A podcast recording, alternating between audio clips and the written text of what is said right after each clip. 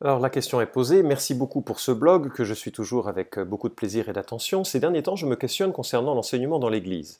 Prédication et enseignement, une différence? La prédication est-elle forcément un enseignement? Doit-elle être apportée par quelqu'un ayant un don d'enseignement uniquement? Ou tout homme peut prêcher au sein de l'Assemblée? Et finalement, qu'est-ce qu'un enseignement biblique? J'ai un peu fouillé sur le web, mais je n'ai rien trouvé de très probant. Les avis semblent divergents au sein de mon Église et j'aimerais me faire, s'il est possible, un avis biblique. Je sais que la question semble vaste, mais peut-être auriez-vous un début de réponse. Alors tout d'abord, merci pour euh, l'encouragement, pour, euh, pour, toute l'équipe euh, qui s'occupe de ce, de ce, blog. Et je vais prendre la série de questions à l'envers, hein, puisque l'une des questions, elle me semble déterminante pour, pour la suite, c'est qu'est-ce qu'un enseignement biblique? Alors le terme biblique est un adjectif qui fondamentalement dénote quelque chose en lien ou en rapport à la Bible, ou plutôt pour ce qui nous concerne, qui est conforme à la Bible. Donc qu'est-ce qu'un enseignement biblique? C'est un enseignement qui est conforme à ce que l'Écriture enseigne. Alors, euh, pour donner quelques détails ou explications sur ce que je veux dire par, euh, par cela, je pense à quatre points principaux. Un enseignement biblique, c'est un enseignement qui respecte le message général de la Bible. Deuxièmement, c'est un enseignement euh, qui comprend l'intention de l'auteur à partir d'un texte. Troisièmement, qui s'énonce clairement. Et enfin, qui s'applique à nos vies. Alors si ces quatre qualités sont à détailler, je les détaillerai ainsi. Euh, un enseignement biblique qui respecte le message général de la Bible. Tu as probablement remarqué, quand tu ouvres l'Écriture, que la Bible commence par un paradis et se termine par un paradis. Deux chapitres de part et d'autre qui décrivent un univers où euh, Dieu était au centre et où les relations entre euh, les, hommes et Dieu étaient, étaient, parfaites. Et au milieu, il y a cette rupture des relations, il y a cette tragédie, l'invasion, le surgissement du péché qui va tout foirer, tout briser, euh, y compris même sur l'ensemble de la, la création et de l'univers. Et l'ensemble de l'Écriture nous montre ce drame extraordinaire de l'intervention de Dieu en Jésus-Christ pour ramener les hommes à lui et pour rétablir ce qui a été brisé par le, péché. Donc un message qui est euh, conforme un enseignement biblique, c'est un message qui va être conforme à cette, ce cadre général de création, de chute et de rédemption en Jésus-Christ. Euh, et ça, c'est quelque chose qu'il faut prendre en compte. Il n'y a pas d'enseignement biblique qui serait détaché ou contraire à, ce, à, cette grâce que Dieu accorde en, Jésus-Christ, à ce secours qu'il apporte à des hommes pécheurs, même si la manière dont ces hommes vont répondre à, l'œuvre du salut qui est en Christ, euh, dans l'Ancien Testament comme dans le Nouveau Testament, va varier justement d'une période euh, à l'autre, d'une période historique ou dans le programme rédempteur de Dieu euh, à l'autre. Deuxièmement, c'est euh, un enseignement qui respecte l'intention de l'auteur. Alors tu vas bientôt trouver sur le site, ou peut-être c'est déjà le cas au moment où tu écoutes, une formation à l'herméneutique, c'est-à-dire à, à l'interprétation de l'écriture. Et un des outils très simples qui a été formulé par l'un des fondateurs de ce site, toutpoursagloire.com, s'appuie sur l'acronyme COCA. COCAS, facile à, s'en souvenir, euh, contexte, observation, compréhension et application. Donc l'idée, c'est qu'un enseignement biblique, hein, tu vas te poser la question, euh, qu'est-ce que le contexte m'apprend sur, euh, sur ce texte Quelles sont les observations que je peux faire Quelles sont les compréhensions Quelle est la compréhension que je peux formuler de, de ce texte Et enfin, quelle est l'application que j'en fais pour, pour ma vie Encore une fois, l'idée, c'est pas de dire ce texte me dit, mais ce texte dit, parce que c'est le Saint-Esprit qui l'a inspiré, qui l'a placé euh, euh, euh, dans, cette section d'un livre de la, Bible, et on cherche à comprendre ce que, ce que Dieu a voulu dire. Troisièmement, qui s'énonce clairement, si tu restes trop vague dans ton interprétation, bah, tu n'as pas vraiment été biblique. L'une des qualités de l'Écriture, c'est sa clarté, et donc il convient de, comprendre, même si euh, la difficulté est réelle pour nous, parce qu'il y a 2000 ans d'histoire qui nous séparent, euh, pour les écrits du Nouveau Testament notamment, il y a des euh, différences culturelles, il y a des perspectives autres. Et donc il faut prendre le temps de, l'étudier pour pouvoir se, se, faire une idée. Mais à un moment donné, tu dois pouvoir énoncer clairement ceci. Et enfin, ça s'applique à nos vies. En dehors d'une application à notre, à notre vie, ben, ça n'a pas vraiment de sens de chercher le, sens du, texte. Alors je vais prendre un exemple qui me semble très représentatif dans nos milieux d'une mauvaise manière de gérer euh, le sens d'un texte. Euh, cet exemple se trouve en Jérémie chapitre 29, verset 11, Car moi je connais les projets que j'ai conçus en votre faveur, déclare l'Éternel, ce sont des projets de paix et non de malheur, afin de vous assurer un avenir plein d'espérance. C'est une promesse, hein, quand on la prend comme celle-ci, elle est magnifique, elle est pleine de, joie, de bonheur pour, pour la suite.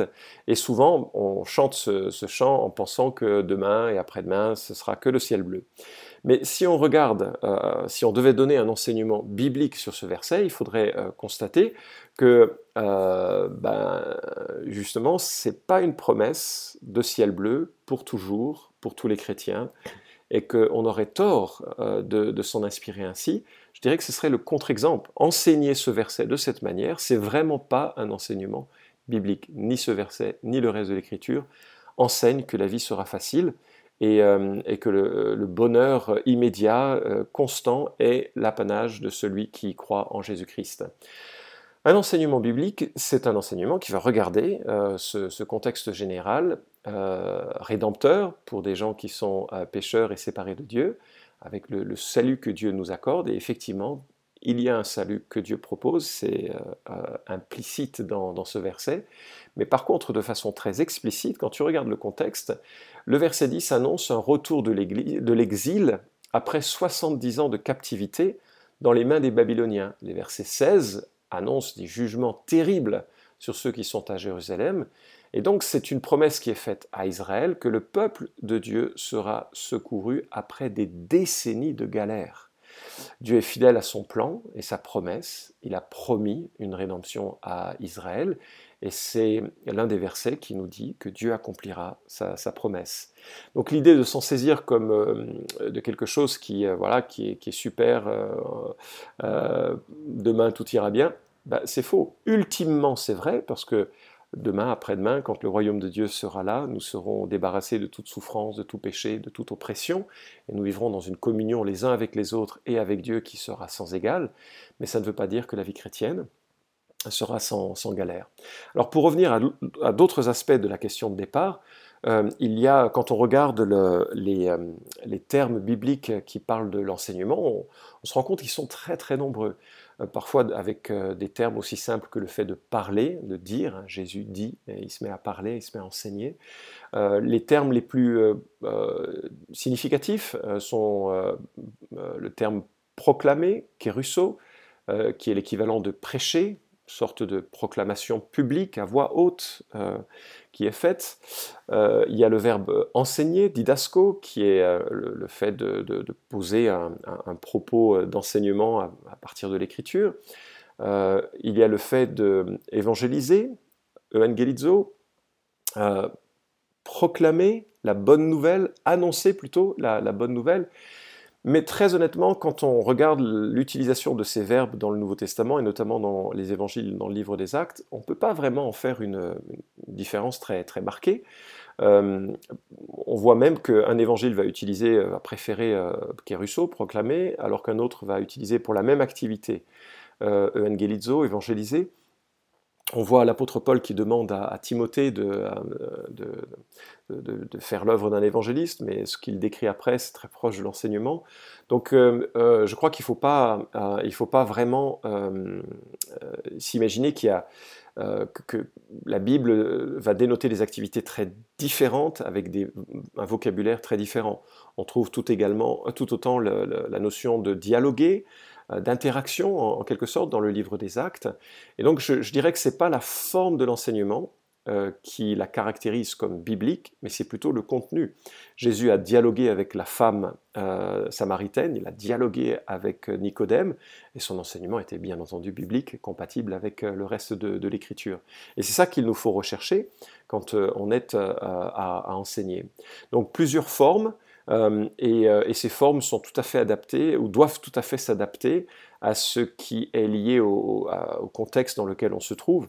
Franchement, si tu es avec deux, trois personnes et que tu veux prêcher pendant une demi-heure, euh, je ne pense pas que ça aura l'impact qu'un bon dialogue autour de, l'écriture pourrait, pourrait avoir.